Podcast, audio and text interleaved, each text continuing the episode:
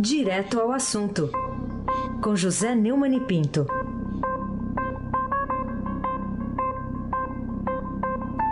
E meu amigo Neumani, bom dia. Bom dia, meu amigo Heisenbrau. Oh, desculpe, Opa. Heisenbach. Oh, Bom dia, Carolina Ercolim. Bom dia. Bom dia, Nelson Volta. Oi. Dia, Diego Henrique de Carvalho. Bom dia, Moacir Evangelista Biasi. Bom dia, Clã Bonfim, Emanuel, Alice Isadora. Bom dia, ouvinte da Rádio Eldorado 107,3 FM. Heisenbrau Abac. vamos lá, vamos começar com a manchete aqui do Estadão, que hoje registra. Sob pressão, STF debate prisão em segunda instância. Quem que pressiona o STF e por quê? Os nomes aos bois. Nomes aos bois. A STF é, decidiu em 2016 é, que, por 6 a 5, que o condenado pela segunda instância pode ser preso como era, é, vamos dizer, da letra da lei penal brasileira desde o Código Penal de 41. Em 2009, a Carmen Lúcia foi uma das vencidas e terminou prevalecendo a tese dos poderosos eh, condenados ou perseguidos pelo mensalão que resolveram botar as cartas na mesa e ganharam no Supremo essa coisa absurda de ir até o fim dos tempos. Carmen Lúcia, que foi voto perdido aquela vez, ganhou três vezes para poder impor, né, para poder levar, como ela me lembrou, eu já contei isso aqui no dia que me telefonou para convidá-la para a porta. Eu gostaria de é, pedir aí ao Almirante Nelson para tocar Carmen Lúcia dando uma entrevista brilhante, muito severa, muito rigorosa. O Heraldo Pereira, é, que agora edita o Jornal das 10 da Globo News, é, e que fez uma entrevista com ela que foi, em parte, transmitida no Jornal Nacional e totalmente no Jornal das 10 que ele ancora. Vamos ouvir a Carmen Lúcia, Almirante? A decisão foi tomada em 2016 e com repercussão geral. A segunda instância é um dos instrumentos que também foi uma conquista do Supremo Tribunal e do Poder Judiciário para garantir a continuidade dos processos de todas essas operações de combate à corrupção, diga-se a Lava Jato entre elas, principalmente. E por isso não há nenhuma razão para que a matéria volte agora abstratamente para levar à mudança da jurisprudência ou à mudança desse entendimento. Por isso aqui, não, tendo a pauta, não cedo a que isto venha a acontecer, porque não há razões para isso. Em todo o Tribunal Constitucional, somente há uma mudança quando uma maioria significativa da composição do tribunal que adotou uma determinada linha tem alterado. Isto não aconteceu no Supremo Tribunal Federal. Outra figura importante do Judiciário do Brasil, o juiz Sérgio Moro, ontem mandou prender o ex-executivo Gelson Amada, da Ingevix, e nós vamos tratar disso daqui a pouco. Mas agora eu quero dizer que no despacho ele se referiu é, a isso, dizendo que o Brasil voltaria à época dos processos sem fim, na prática da impunidade. Ah, o, o editorial do Estadão hoje, sem casuísmos, é duro, severo e assevera.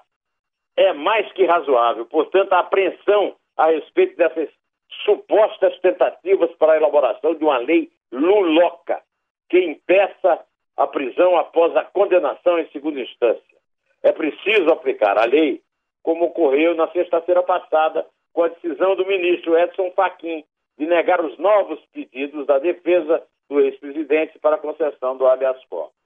Ah, o editorial se refere à lei Luloca, é, a, é, lembrando a lei Terezoca, uma lei da ditadura do Estado Novo.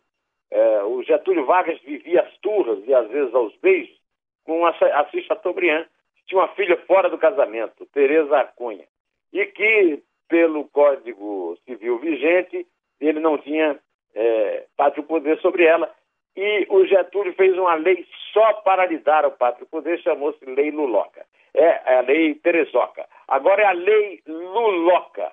Eu quero lembrar que essa Lei Luloca está sendo ferrenhamente de, de, defendida por seu amigo, compadre, companheiro de velhos tempos em São Bernardo, Ricardo Lewandowski, por Gilmar Mendes, que era contra, mas quando a bússola da Lava Jato passou a apontar os tucanos, ele ficou violentamente contra a Lava Jato e prefere votar um habeas corpus por Lula do que é, atender a uma recomendação da Lava Jato, que terá todos os seus presos soltos se essa lei luloca passar a partir de uma sessão do Supremo que a Carmen possa convocar, o que eu acho que ela não fará, depois dessa reunião esquisitíssima, marcada hoje por outro defensor é, desse absurdo, que é o senhor Celso de Mello.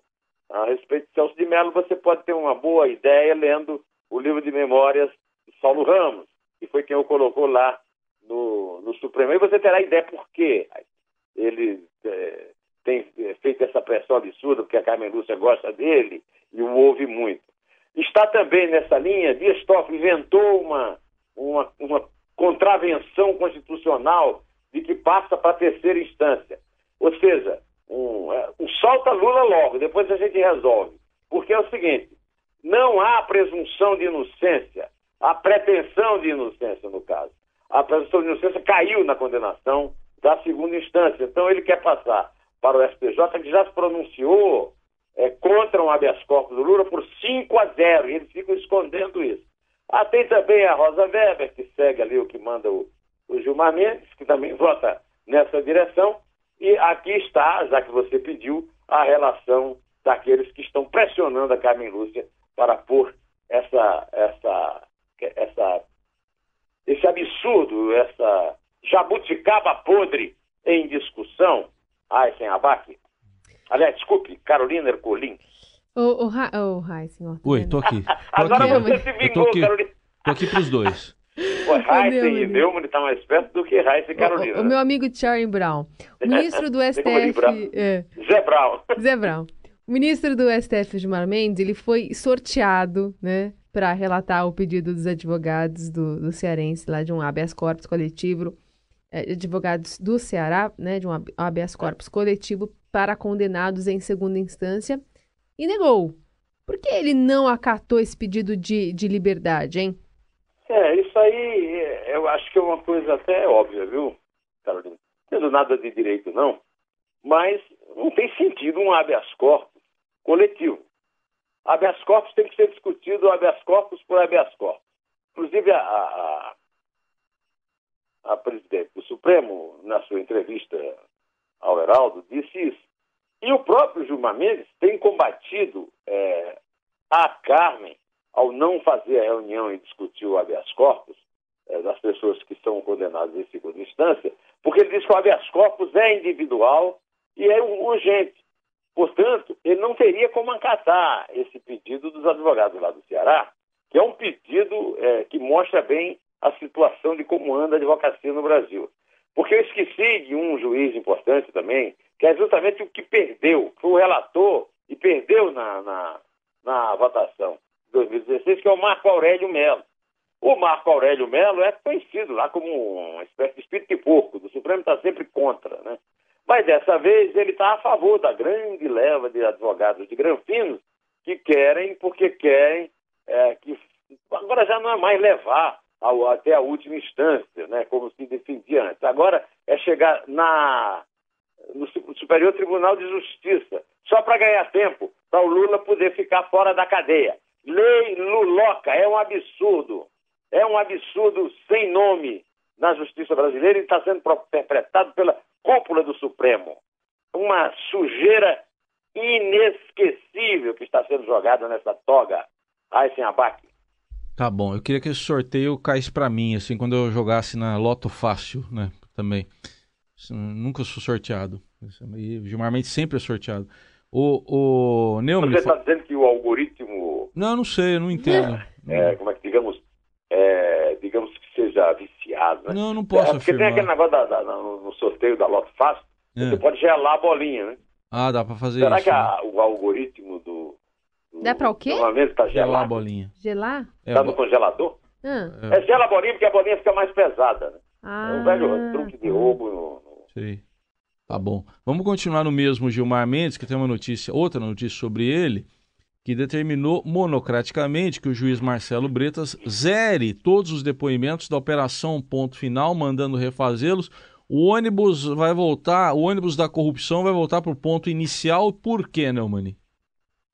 Porque o Gilmar Mendes é, foi padrinho de casamento da Baratinha, da filha do Jacó Barata, mas ele não se declara é, impedido de votar por suspeição, porque diz que padrinho de casamento é uma função técnica. Por exemplo, é, é, ele deve ter um, um, cartão de visita que diz assim: Gilmar, deixa que eu solte Mendes, ministro do Supremo e padrinho de casamento em fins de semana ocasionais.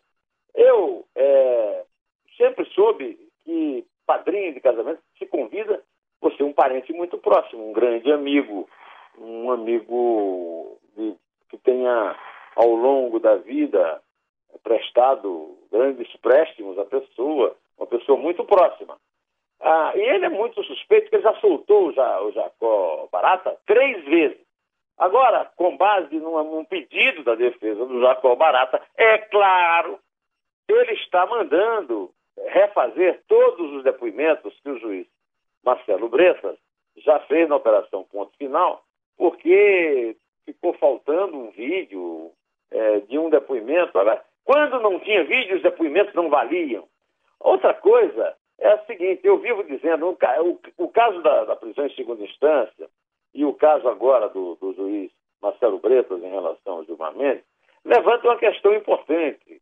Essa questão foi discutida com muita competência, com muita clareza, pelo professor emérito da USP, Celso Laffer, num artigo é, é, do Estadão, na página 2 do Estadão, de anteontem, domingo, em que ele mostrava que há no Brasil uma tendência deletéria de se abandonar o, o governo das leis pelo governo dos homens, o Estado das leis pelo Estado dos homens. É o caso no Brasil.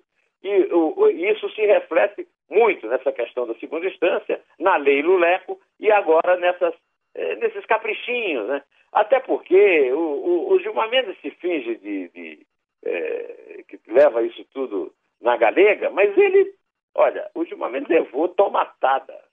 Foi jogar um tomate na calçada do Instituto de Direito Público, que é um absurdo, né? Uma empresa privada de educação de propriedade de um ministro supremo que está no auge da carreira e que está recebendo o, o salário limite, o vencimento limite de funcionários públicos.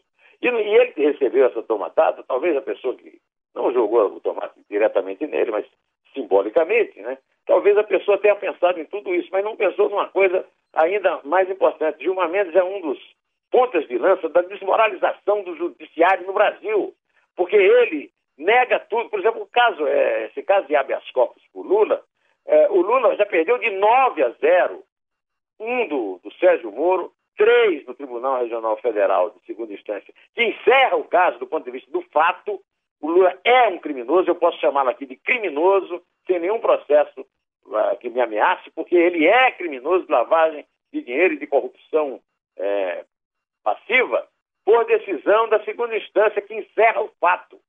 E também cinco ministros da turma do, do Superior Tribunal de Justiça que negaram por unanimidade o mesmo é, o mesmo habeas corpus. Agora, tem seis supremos empregadinhos do Luleco lá no, no, no, no STF que querem que a farsa continue. É só isso, viu, Carolina Ercolim? É.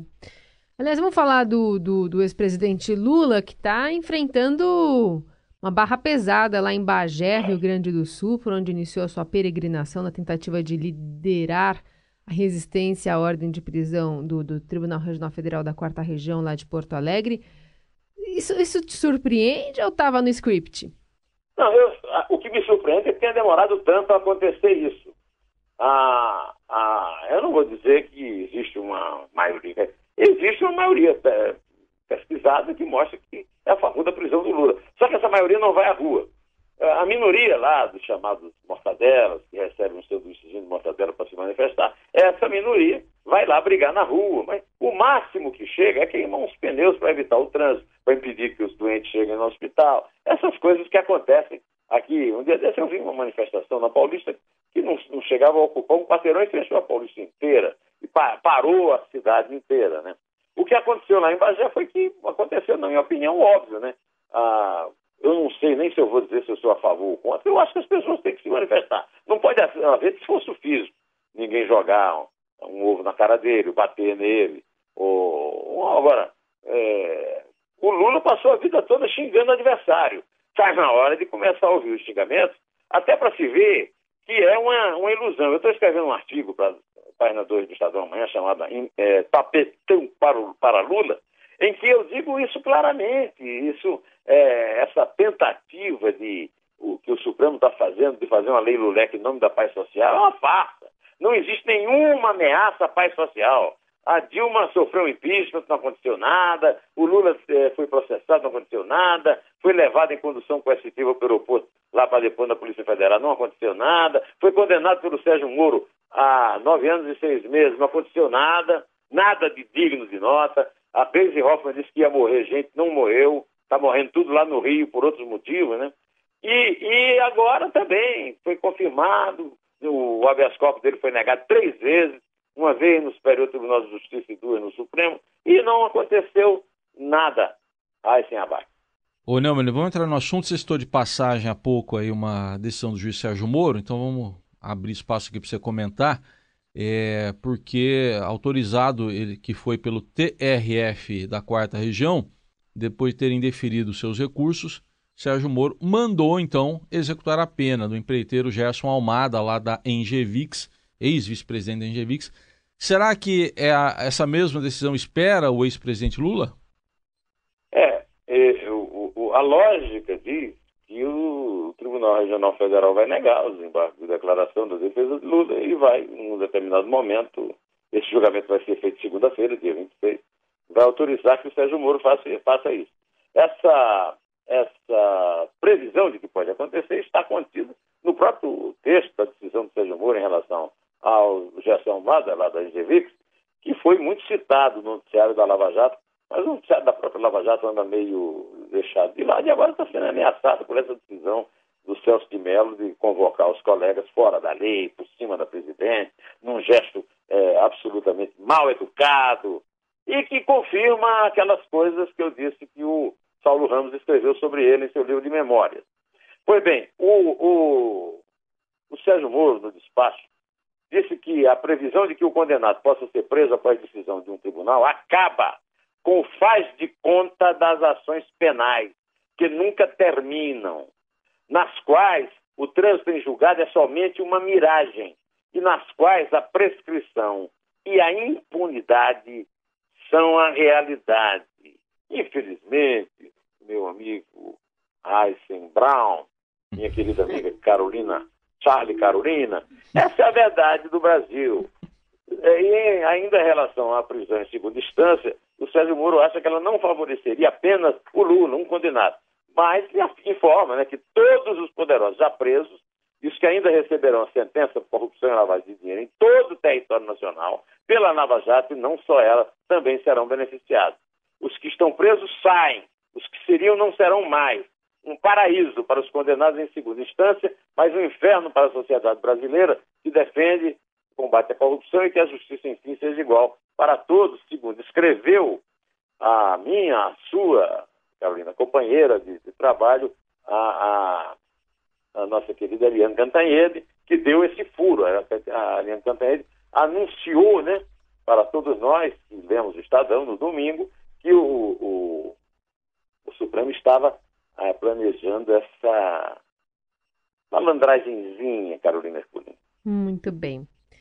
Bom, vamos falar também sobre o site BR18, né, que aqui do Estadão publicou que o ministro do STF, Dias Toffoli, informou, segundo o blog da repórter Andréa Sadi, da Globo News, que dia 27 vai liberar para votação pedido de vista sobre a extinção do foro privilegiado, cuja maioria já foi obtida anteriormente, agora isso passa a depender de Carmen Lúcia.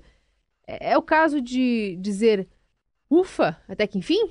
Até que enfim vai ser posto em votação e essa coisa importantíssima será decidida. É, espero que dessa vez a Carmen Lúcia é, marque logo para que acabe com isso. Agora, ainda falta muita gente para pedir vista. Vamos esperar para ver, né? Esse timezinho que eu citei ainda está em ação lá. Viu, Raíssen Abac? Ah, bem, então. Outro destaque aqui que a gente traz, está na primeira página do Estadão também, de hoje, é que o general interventor lá na segurança do Rio, do Rio revelou que a segurança lá tem um déficit de 3 bilhões e 100 milhões de reais, mas o presidente Temer primeiro anunciou uma concessão de 600 a 800 milhões, depois chegou a 1 bilhão. Quer dizer que, ao contrário do que foi anunciado antes, não há mesmo dinheiro para bancar a intervenção, né? Há dinheiro para bancar a intervenção. É, é, a intervenção é uma conversa mole para boi dormir. A morte da Marielle está escancarando essas coisas todas. E a verdade é essa. Eu ia até pedir uma sonora para o Léo, mas não vou pedir porque está já estourando o tempo. E eu gostaria que a Carolina tivesse a oportunidade de fazer mais uma pergunta sobre esse caso da Marielle. Então vamos lá, por que que tá... É, você está comparando a investigação policial sobre a execução de Marielle Anderson com uma série de filmes de Os Trapalhões em seu artigo Autoridade Ausente, que circulou no blog do Estadão desde ontem. Carolina Heisen, é, o Raul Jungmann nunca foi uma pessoa que eu tenha apreciado pelo excesso de inteligência e pelo senso de oportunidade.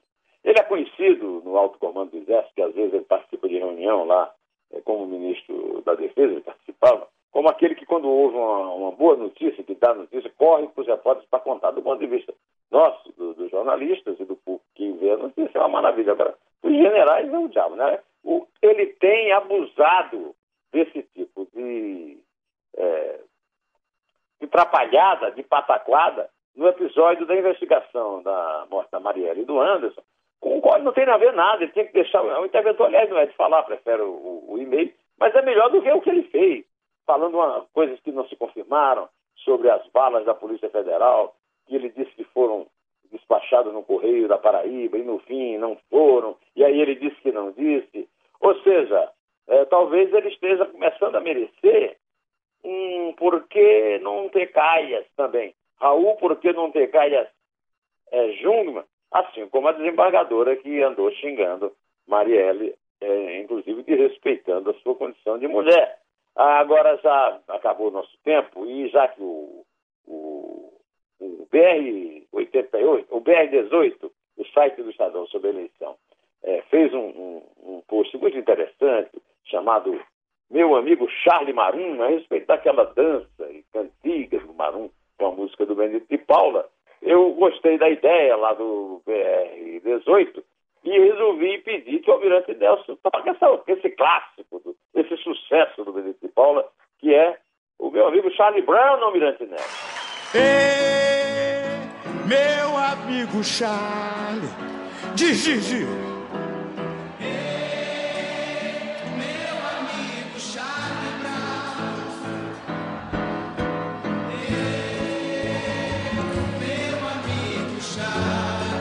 meu amigo.